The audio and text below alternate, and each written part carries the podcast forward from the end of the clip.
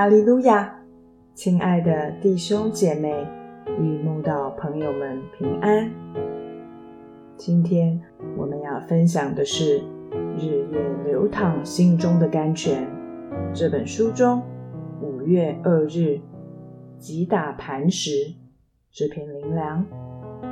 本篇背诵京剧《出埃及记》十七章六节。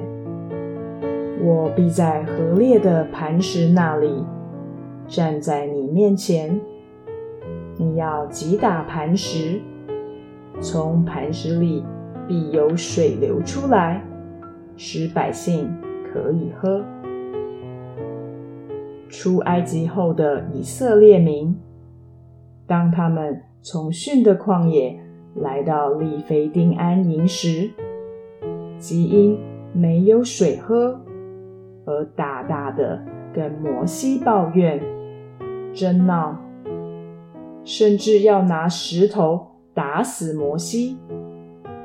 百姓们既吵闹，又试探神，明着迁怒摩西，暗着是在怪神将他们领出埃及。神念在百姓刚出埃及。也就忍耐他们的抱怨，没跟他们生气，只交代摩西用杖击打磐石，出水给百姓喝。两千年后，罗马兵丁们对主耶稣无情的击打，就像摩西击打磐石出水一样，救恩活水因此倾泻而出。赐给凡因口渴又愿意接近神的罪人喝。神对于所深爱的人，常常也用极大的方法，让他们的灵命更加成长。雅各在皮努伊勒与神摔跤，他的大腿窝被神摸过就扭了，从此。瘸腿的雅各，肉体虽然残缺，却变成面对面见过神、灵性大幅进步的新人。少年梦幻的约瑟，神也让他被哥哥们卖到埃及，甚至被祖母诬陷而下到监狱。如此受到命运无情的击打，十三年后才能成为埃及宰相。在王宫里长大，学了埃及人一切学问的摩西，神也必须领他到旷野牧羊四十年，受尽炎热干旱的击打。才能呼召他带领以色列百姓出埃及。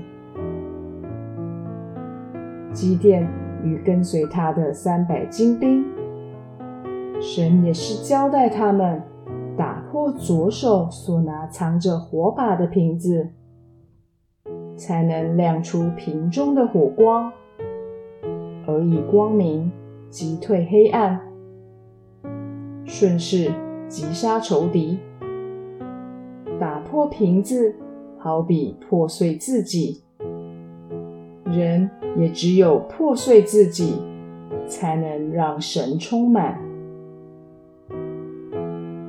就连那让主耶稣行出神迹的五个饼、两条鱼，神也是先注谢，再将它们拨开，才喂饱了五千人。